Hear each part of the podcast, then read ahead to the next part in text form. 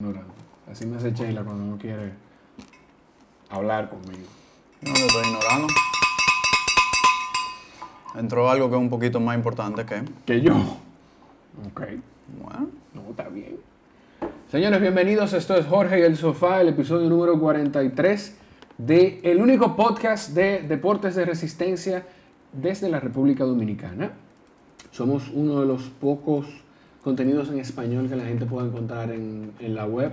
Eso no lo, no lo digo en el ánimo de, de darnos bombo, sino en el ánimo de que si usted conoce a una persona que le gustan los deportes de resistencia, el triatlón, la natación, el running, el ciclismo, y no domina el inglés, pues ya tiene un contenido de audio, video y a veces hasta escrito que compartirle. Así que ya lo sabe, mi nombre es Jorge, soy una de las partes de Jorge y el sofá. Entonces el sofá es la otra parte del nombre del podcast, porque también está detrás de cámara en algunas ocasiones, o casi siempre, la dire Adria y la asistente de dirección Sheila que no están hoy con nosotros. Así que yo voy a leerlos por aquí. Eh, hola Ida, muchísimas gracias. Y saludos a todos los que se van conectando. Te decía que voy a, tengo que darle las gracias a Luima y que me hizo una gestión. Todo se dio la, la casualidad de que después de, de ¿De esa que él se cayó? Luima- sí, yo me enteré. eh, no fue de la bicicleta. No, Eso es lo peor, cómo fue. Y, y a la gente de Goodbye que, que un Natanael. temita de la bicicleta sin Ya te están, ahí. diciendo que, que es payola, que, que te están pagando para decir Seguro, eso. segurito. Y lo grande es que, lo que la, gente, no sabe es que yo traté de que me pagaran y no me pagaron por eso. Pero genuinamente agradecer a Goodbye por el por, por la gestión, porque hubo un tema con la pieza que se tardó un poquito de la bici, pero no tuvo nada que ver con ellos, sino con, con su servicio de courier en alguna situación y ya está resuelto. Ya tenemos bicicleta de nuevo. Yo no sé si eso es bueno o malo. Yo tampoco, realmente. Yo voy a desarmar los clics. Yo creo que ese dolor de rodilla viene de... de- Ya, ya me duele, ya me dolía. Ya, ¿qué, qué puedo hacer? No lo voy a empeorar. Entonces, eh, coach, tenemos cositas ahí interesantes para hoy. Yo te puse una pregunta en el, en el grupo del podcast. Tú no me la respondiste. Yo voy a Estaba tomarla como algo afirmativo. Estaba mandando feedback, lo siento. Está bien, no importa, yo la voy a tomar como que sí. Entonces, eh, hablando de lo que acostumbramos, empezamos con las carreras y el tiempo que nos falta para cada carrera, nos faltan 34, se- o para las que tenemos aquí en lista, ¿verdad? 34 semanas para el Maratón de Chicago, que es la, el 14 el- de octubre, creo, este año. Yo sé que el año próximo es el 11 de octubre. Fecha importante, Eso- 11 de octubre. Eso se va acercando más rápido de lo que la gente cree. Cada vez más rápido de lo que la gente piensa. 31 semanas para el Santo Domingo Marathon, 7 semanas para Punta Cana Marathon, 6 para el SD Run 5K, 4 para el medio maratón de Nueva York y para el 73 de Puerto Rico, que sería como que chulo. Da- Ey, le fue muy bien, Ana. Digo, yo desde mi visión no coachística, eh, yo vi como que le fue bien a acá en su, en su sim. ¿Cuál fue? El, ¿Se puede compartir el feedback que se le dio? Yo siento que, que eso va, si tú quieres podemos ponerlo en pausa y hablar eso de, y para Más que cerca. van a decir de que como en los programas, de que para que la gente se quede sintonizada Ah, ok. al final. Sí. Pero siento que va de la mano con mucho de lo que tú, lo que salió hoy, que me llegó literalmente hoy, que mandé el reporte de- del semanal tarde, de- del, del email semanal que hacemos interno. Pero y, em- y él y yo hemos estado hablando mucho tras bastidores en términos de curiosear eh, cómo él se va sintiendo y, por qué estamos programando como programamos. Lo podemos dejar ahí para el, final, combinado con eh, nueva entrada de personas que funciona, eh, que la gente percibe que funciona y de- definitivamente cómo se ve eso en una, en una simulación de carrera para alguien que ya está 3, 4 semanas de su, de su evento. Mira, preguntan ahí en el live que dónde, cuándo es el medio maratón de Nueva York y, y dónde me imagino que pregunta como más el- o menos la ruta. Eh, Es como el pregunta- 17, creo, déjame... eh, El, es el mismo día, es 18 de marzo, creo. por eso, siento que por ahí, por eso te confirmo ahora mismo la fecha que sería. Ah, yo creo que Eh, tengo el file. Yo tengo el file abierto aquí. ¿Es el 17? Ah, bueno, 17 de marzo. Eh, es el medio maratón de Nueva York. ¿Tú sabes más o menos la, la ruta? La ruta sale, ellos la alteraron, eh, creo que fue el año pasado la primera. Eh, y si no, el antes de eso no recuerdo, pero cambiaron la ruta. Sale de Prospect Park, tiene la particularidad de que uno sube un poco, pero luego tiene como dos millas bajando, camino hacia el puente, luego cruza puente y sube West Side Highway como hasta la 42 creo que es, atraviesa la 42 hasta Broadway, sube Broadway, cruza por el medio del parque, o sea que la 59 o Central Park South la cruza y lo que se le ha- se hace es que antes eh, uno corría saliendo contra el reloj el parque, ahora se hace a favor de la manecilla del reloj, o sea que se hace parte de la ruta del, del maratón, digamos, pero uno sigue y bordea eliminando una de las partes de la, de la subida más fuerte que tiene eh, Central Park, que es la de la, la de la esquina noroeste superior. O sea, lo bordea y uno y lo elimina. O sea que eh, Hace un poquito, que es un poquito menos retadora que en años anteriores. Eh, yo no diría eso. La- la- los reportes de la gente es que casi igual de, de retadora y es en cierto sentido rápido, pero las carreras que tienen pérdida de elevación al inicio, que es una de las particularidades de Boston también como maratón, es que uno pierde quizá percepción de qué tan rápido uno va y que la parte de la caída, o sea, la- el frenado o el- la contracción excéntrica que tienen los músculos, hay un desgaste, que aunque sea bajando, hay un nivel de impacto que desgasta un poco. Entonces, antes uno tenía la elevación al principio en el parque, ahora uno tiene esa parte de, de- de puente, el West Side Highway no completamente plano, y luego entonces eh, entra el parque al final, cuando uno ya está fatigado. Yo no sé cuál de las opciones eh, alguien sentiría que fuera mejor. Eh, la otra tenía que cuando uno bajaba eh, el West Side Highway, ahora el FDR que uno coge, si dije West Side Highway anteriormente, el FDR que uno coge, el West Side Highway uno lo bajaba y estaba descubierto con el, con el, East, con el Hudson o el East, el, el Hudson. El East también le da mucha brisa, entonces el, el año pasado tuvo súper ex- expuesto, mucha brisa y mucho frío. Entonces, no- ninguna de las dos rutas es excesivamente rápida ni excesivamente plana.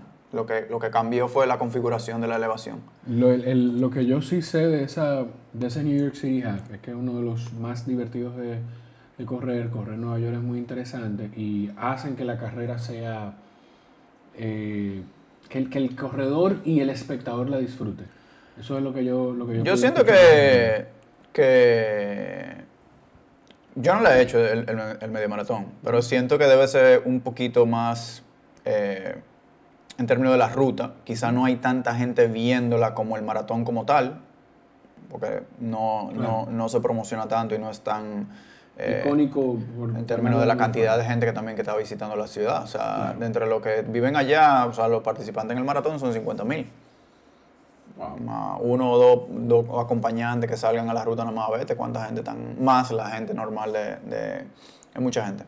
Eh, tiende a ser una fecha bastante fría, el que no sea muy muy amante de correr en el frío, que se prepare con un vestimenta, todavía hay tiempo de pedir cosas, de pedir prestado, de orientarse con gente que haya ido antes, pero por lo general tiende a ser bastante frío. Nosotros fuimos, fue hace dos años ya, 2017, y, y tuvo bien, bien frío. O sea, nosotros el año pasado fuimos para Lima, para esa misma época del año anterior, estábamos en el, en el half y estaba, o sea, yo me acuerdo que, que Jake no quería decir nada.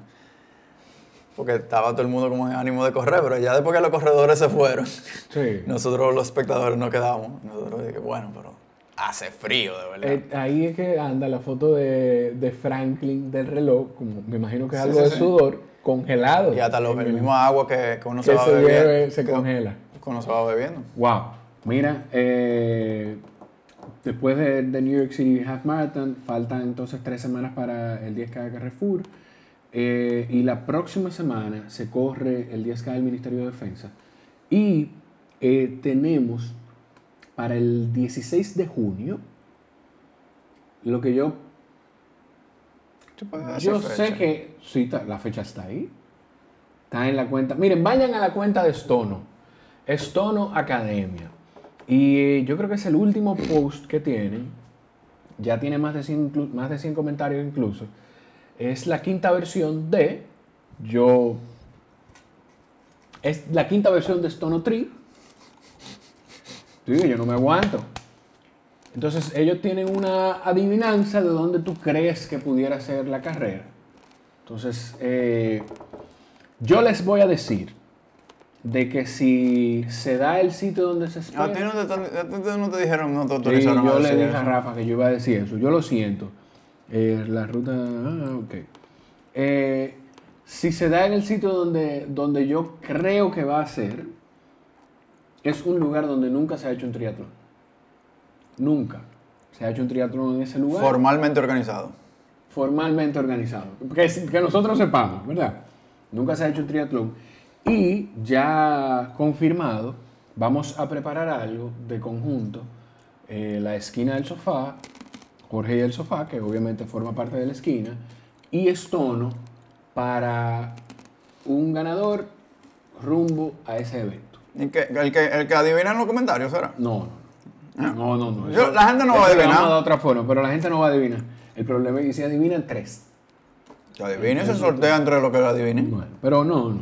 ¿Tú lo hacemos así? No. No sé, vamos a ver. No, no, no. Yo que digo que nadie, No, yo quiero hacerlo, yo quiero hacer arte y cosas. nadie, va, nadie va a adivinar. Bueno, pero estamos preparando algo ya menos- confirmado con a menos- Rafa. A menos que sea de contrabando. Bueno, pero In- Insider trading. no. Si Sheila fuera a hacer triatlón este año, yo le dijera, pero no. Eh, ya saben, estamos preparando algo, ya confirmado, la esquina del sofá, Jorge y el sofá, y Estono para ese evento. Vayan al post de Estono, dice el juego del ahorcado. Sí, ah, sí, bueno, es un juego como de, del ahorcado que tiene el Hangman, que tiene Rafa en la cuenta de Estono. Vayan ahí y pongan en sus comentarios y etiquétennos, pónganos, eh, cuando pongan en su comentario, si van desde Jorge y el sofá, pongan qué lugar piensa que es y nos dan mention, a mí, a Raúl o a la esquina. Eh, déjame ver, ¿qué más tenemos? Coach. Tenemos que de las cositas así como interesantes que nos saltaron en la semana, una es que Hoffman cambió de marca de bicicleta. Todo el mundo quiere montarse en una Cervelo, porque Hoffman dice, esto es un sueño hecho realidad.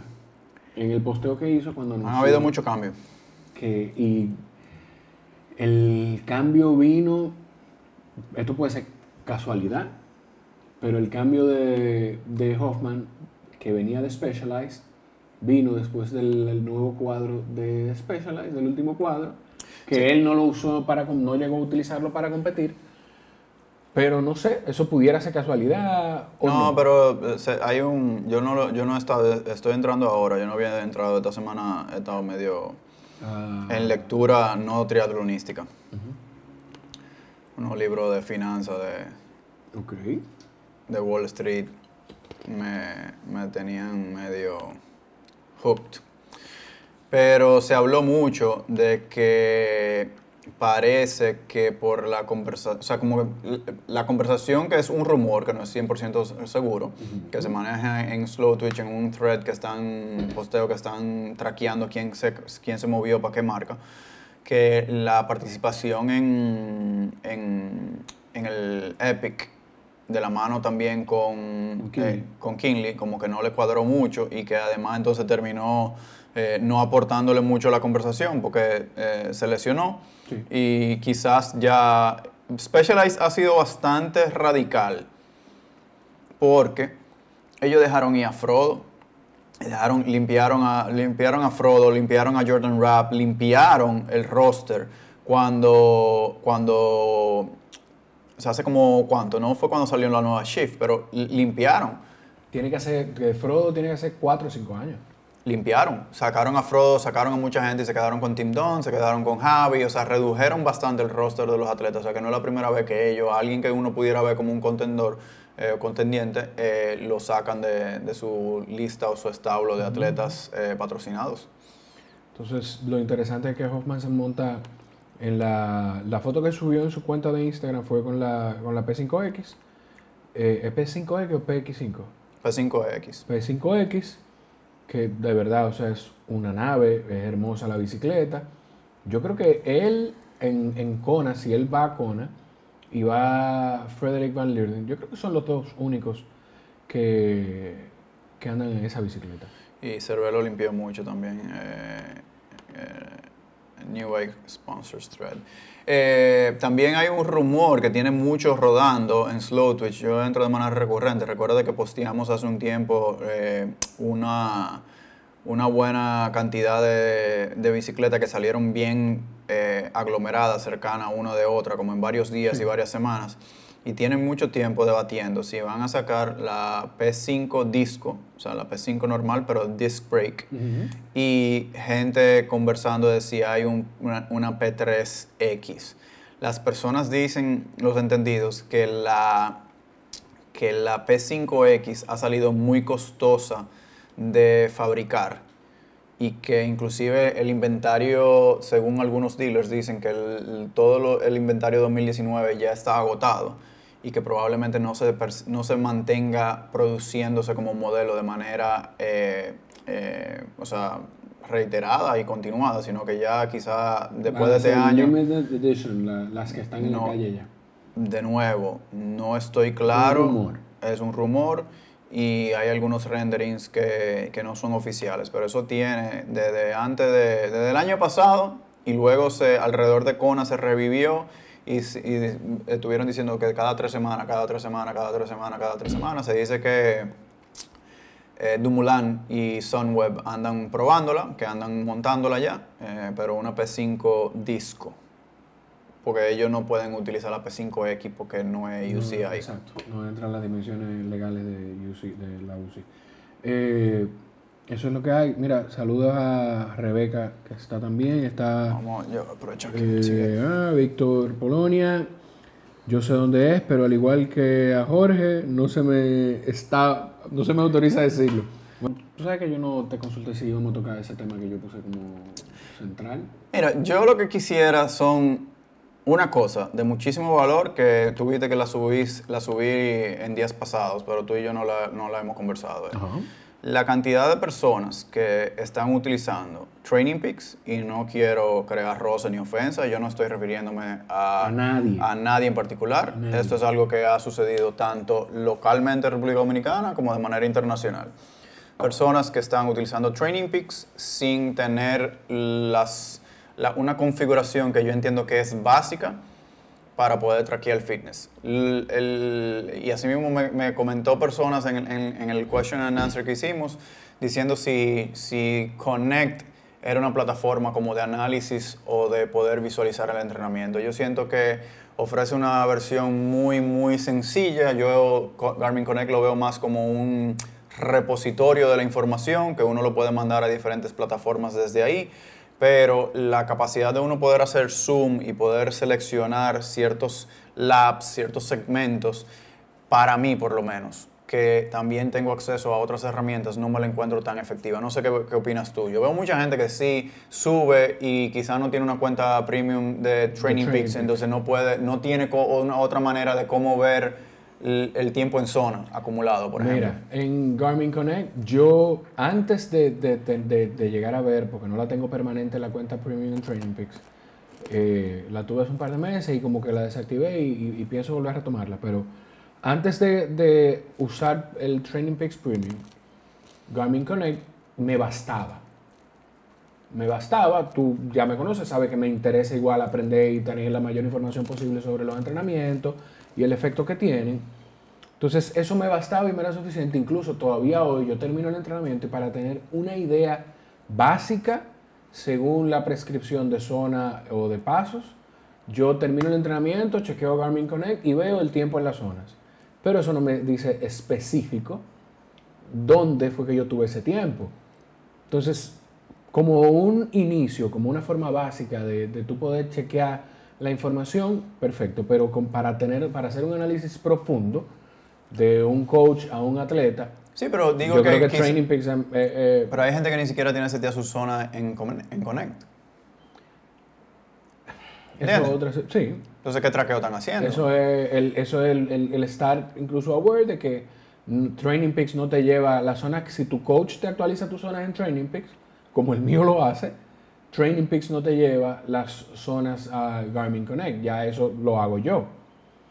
Hay todavía quien en vez de ver la zona, se sabe sus parámetros de zona de, un- de un- de una cantidad de pulsaciones a la otra. Yo lo que hago es que chequeo y la actualizo en Garmin Connect. Igual lo hace Entonces, con Sheila. Yo lo que siento es, y creo que está ahí, no sé, no me ha dado tiempo esta semana eh, a hacerlo. Voy a ver si luego logro hacerlo de aquí al viernes.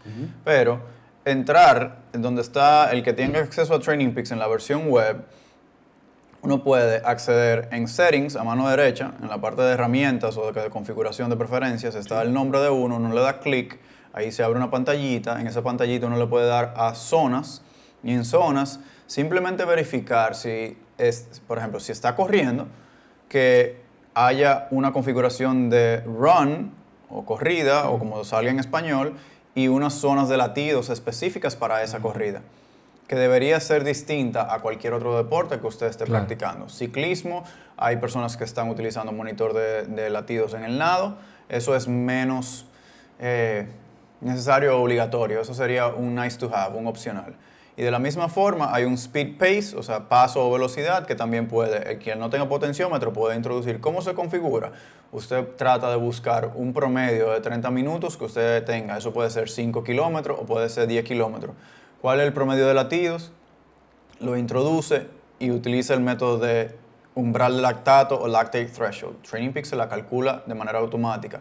En Garmin Connect también puede utilizarlo. El reto con Garmin es que hay diferentes modos de, setea- de seteo. El que se utiliza con este método sería, que es el que yo les recomendaría, es el que siento que tiene más evidencia y que pudiera ser utilizado de manera eh, transparente y equitativa di- independientemente del modelo de entrenamiento que usted utilice. O sea, si usted va a un laboratorio de ciencia del deporte, lo que le van a medir es eh, su, su lactate threshold, cuáles son los niveles de lactato, y entonces utilizando eso, si esa es la prueba de VO2 y demás, ¿por qué no utilizamos ese estándar versus cualquier otro?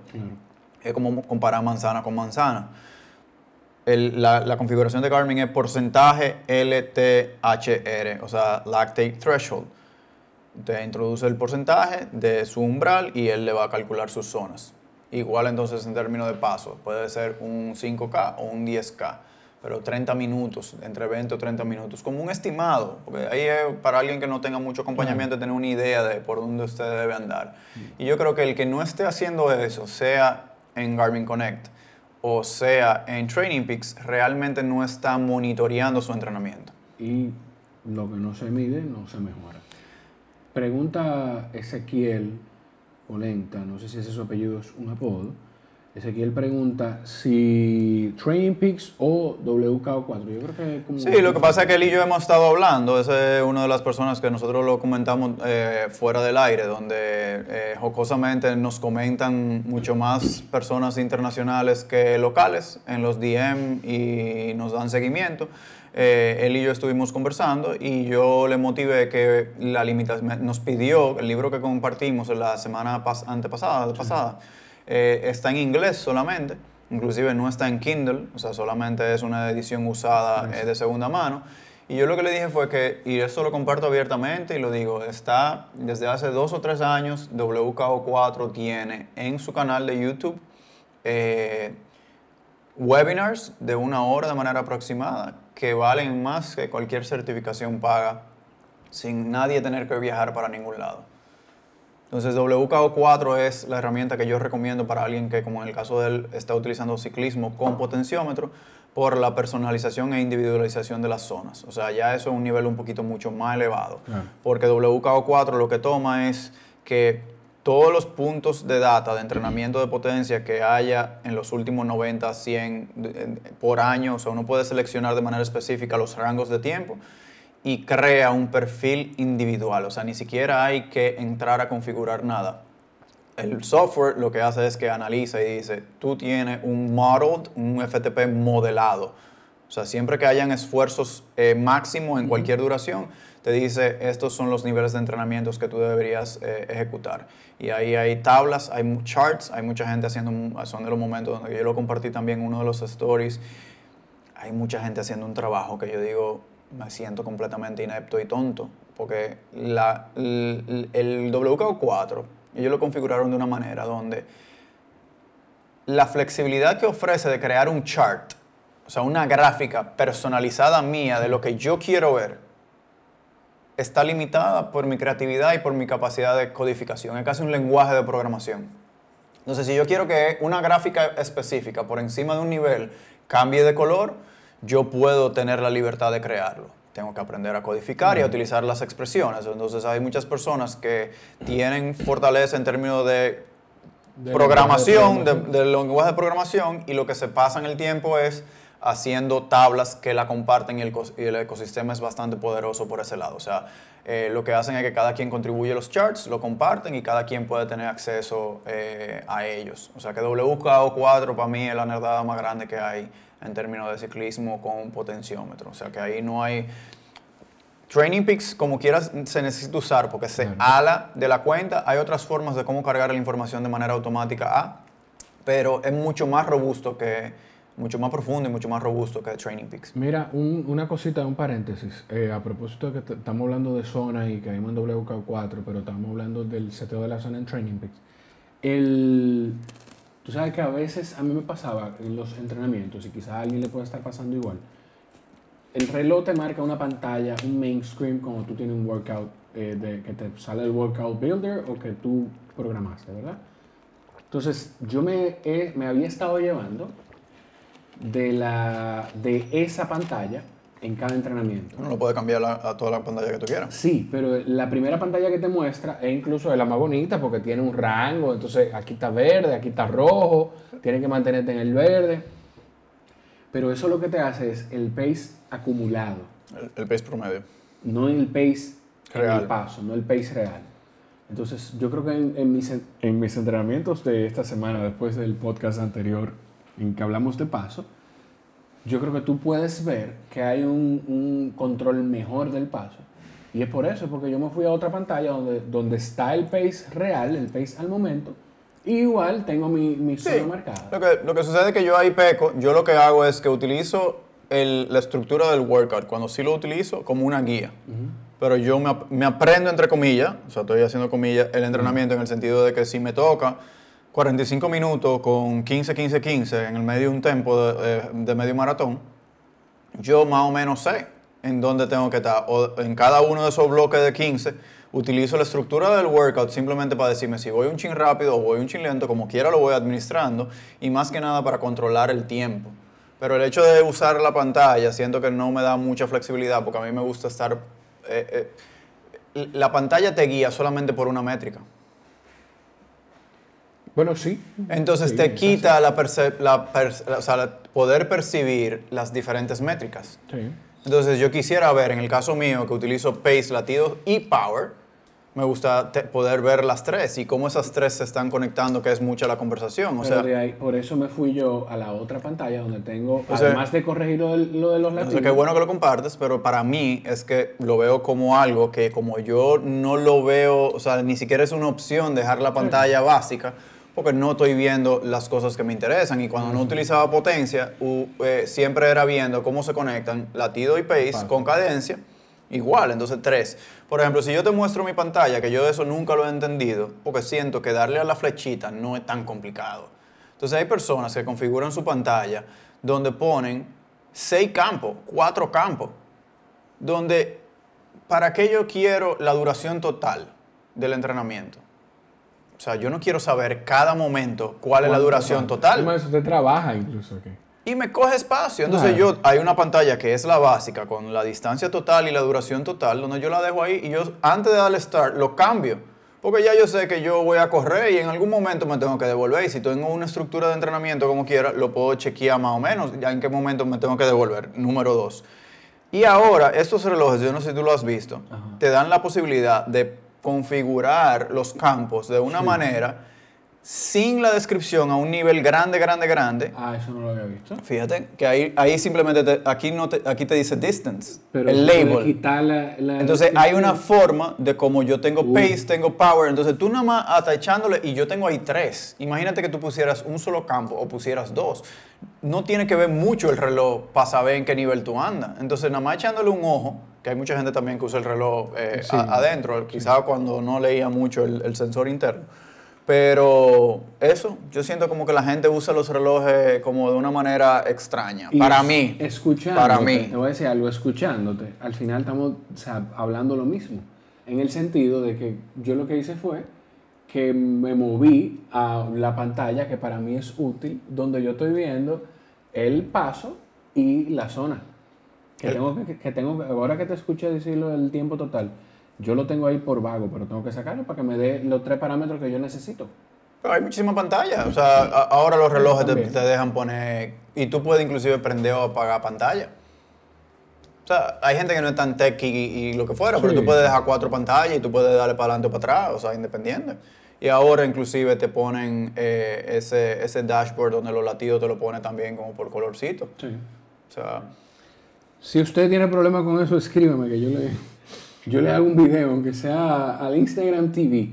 Pero si quiere también ver un poquito más de información del tema que estábamos tratando sobre la zona de Training Peaks, puede ir a la esquina del sofá en Instagram y hay un post donde eh, comentamos lo de eh, feedback y zonas. Entonces lo que he estado manejando es que en estas últimas semanas hemos estado eh, recibiendo algunos eh, atletas nuevos en el sistema y hemos estado viendo esa parte de la configuración, donde entonces el traqueo de la programación, mucha gente pregunta y es una de las preguntas tan eh, muy frecuentes. Yo no, eh, alguien preguntó, una de las llamadas de entrada, un- una de las conversaciones que tuvimos de entrada con atletas preguntaba cuál era el CTL. O sea, hay mucho interés alrededor del CTL en términos de traqueo de fitness, pero si no se está seteando bien la configuración, no me queda claro cómo se programan los entrenamientos y cómo se traquea el fitness.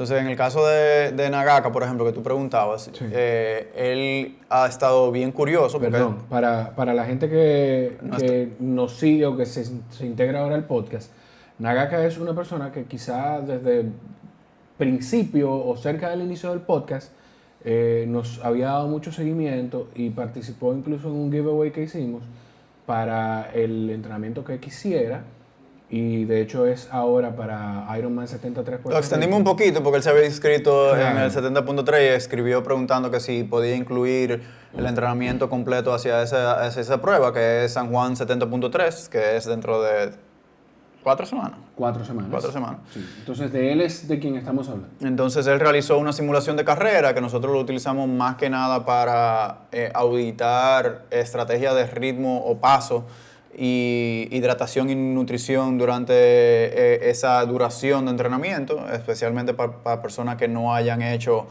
una distancia media, un 70.3 medio Iron eh, antes. Y él lo que se había mostrado era bastante quizás curioso de por qué la configuración de los entrenamientos, donde él se sentía relativamente fresco, Sí. Pero nos, nos íbamos adaptando y manejando niveles de carga que inclusive según WKO4, de WKO, eh, Training Peaks y WKO4 íbamos acumulando un poquito más de carga de lo que a mí me gustaría, pero él se sentía tan fresco que lo fuimos dejando. Entonces, ¿qué, qué pasó? Que completa sus 90 kilómetros y luego hace un break de cerca de 10 kilómetros, o sea, cerca de casi de una hora, y lo ejecuta bien, al otro día siente que, o sea, que se- inclusive previo a, la- a esa simulación se sentía confiado, no, no sentía que era una duración y una intensidad que no podía manejar, pero llegado el lunes se siente cansado. Entonces dice, bueno, me costó...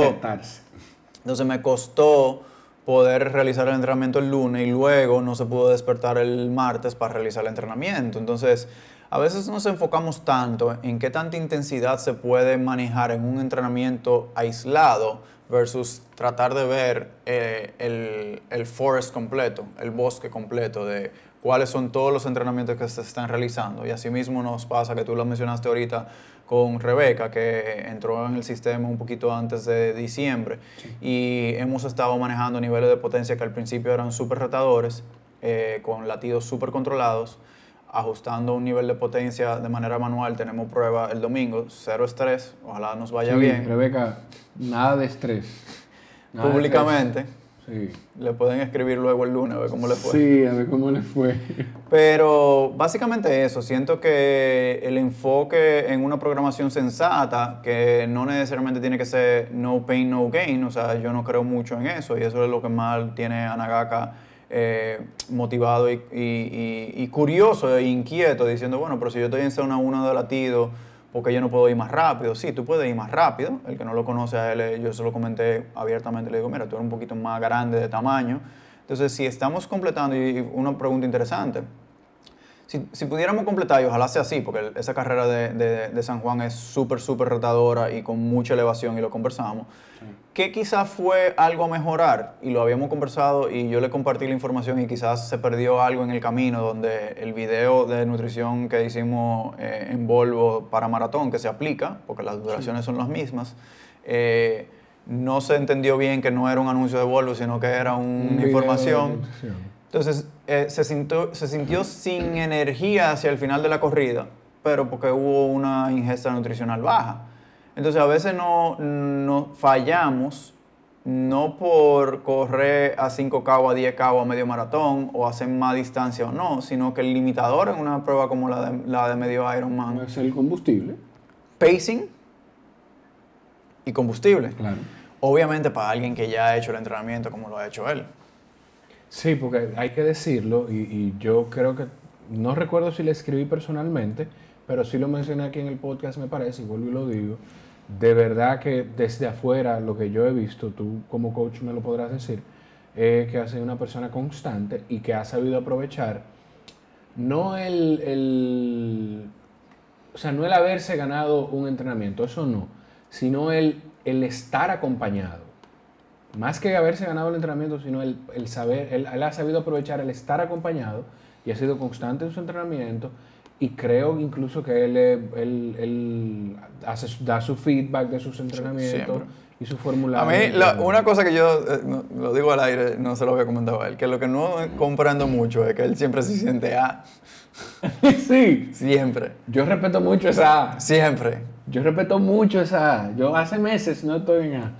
Pero no, de verdad, y, yo personalmente le auguro el, el mayor de los éxitos el día del, del evento. No es salir a tu paso de 5K, pero sino salir y terminar el evento con muy buena energía. Pero falta todavía.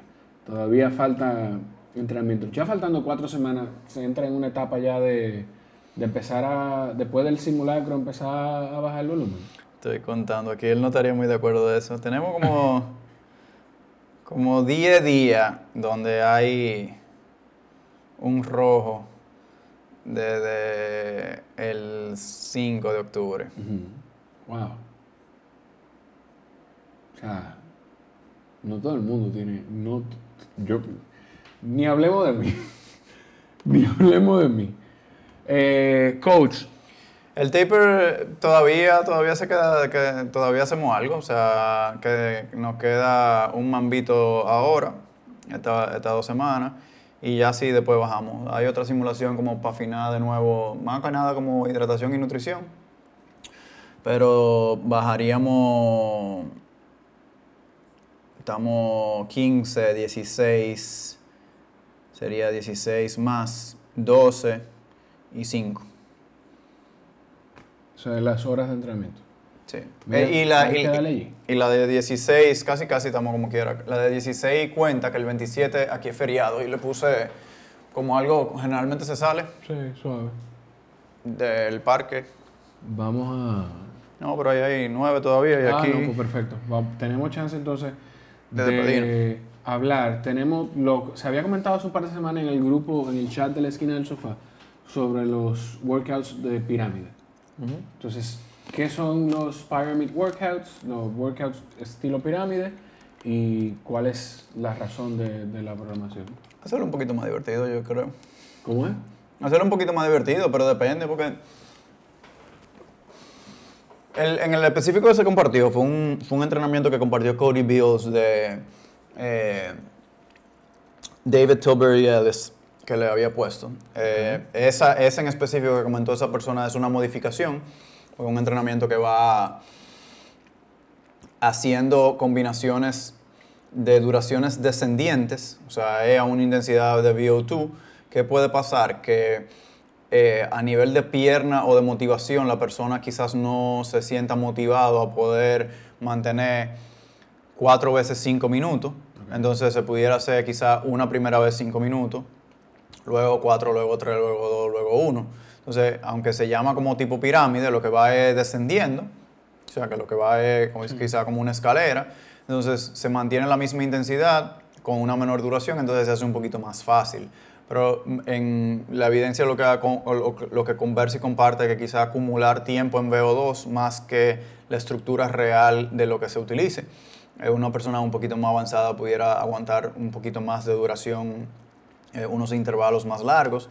Pero básicamente las escaleras, los ladders, los progressive workouts, lo que buscan es eso, trabajar diferentes tipos de zonas y o tipo, diferentes tipos de duraciones. Entonces, por ejemplo, puede ser una escalera que sea ascendiente, que sea 1, 2, 3, 4, 5, o sea, hay una, por ejemplo, hasta de 5K y en corrida también se, se, estructura. Esa mentalmente pudiera ser un poco más retadora, porque se va haciendo más larga la duración mientras se va acumulando la fatiga. Entonces, inclusive, un, por eso hablamos de TCS, pero TCS no te dice toda la historia de un entrenamiento, porque un entrenamiento que sea esa misma estructura pero invertida, 5, 4, 3, 2, 1, a mí se me hace más fácil que hacerla 1, 2, 3, 4, 5. Entonces lo mismo TCS, pero el enfoque que necesita bajo fatiga tú estimular hacia 5 minutos hacia el final del entrenamiento o el final del trabajo es más retador.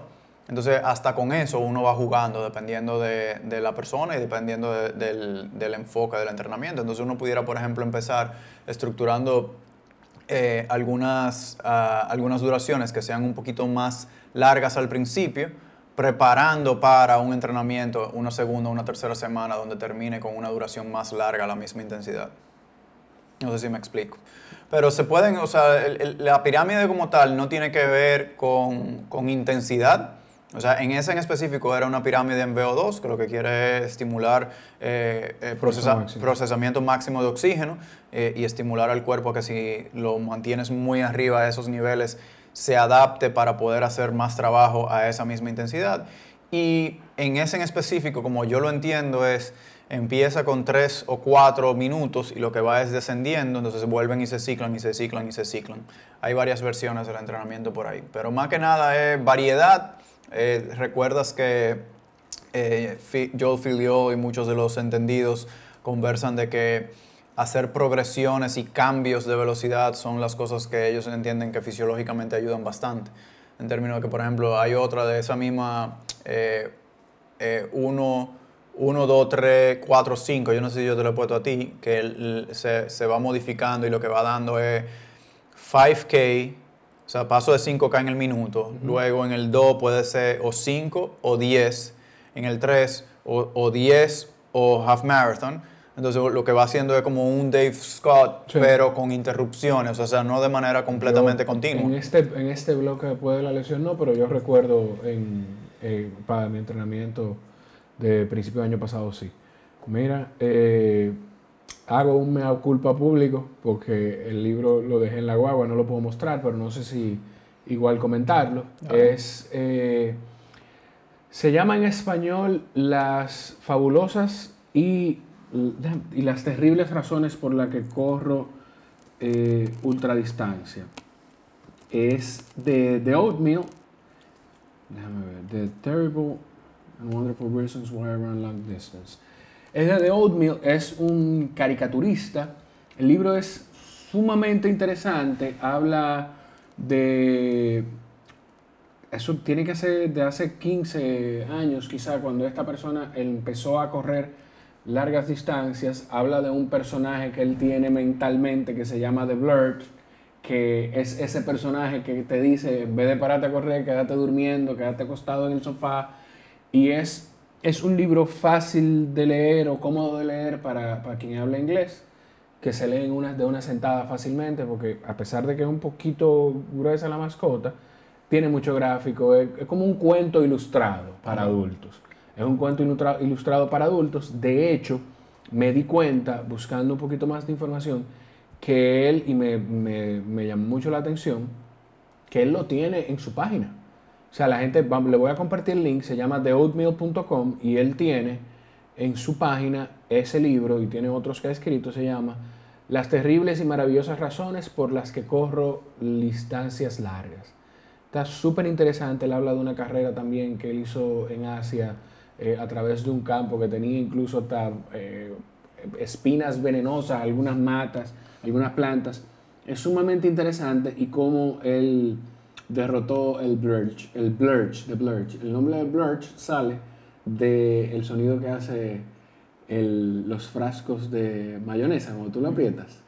Blurch. Entonces de ahí sale el sonido y tiene su personaje. O sea, es un cuento ilustrado para quienes quieren conocer de qué motiva a la gente a hacer carreras de larga distancia. The Terrible and Wonderful Reasons Why I Run Long Distance o en español Las terribles y maravillosas razones por las que corro carreras de larga distancia. ¿Tú lo has visto? Te lo voy a dejar.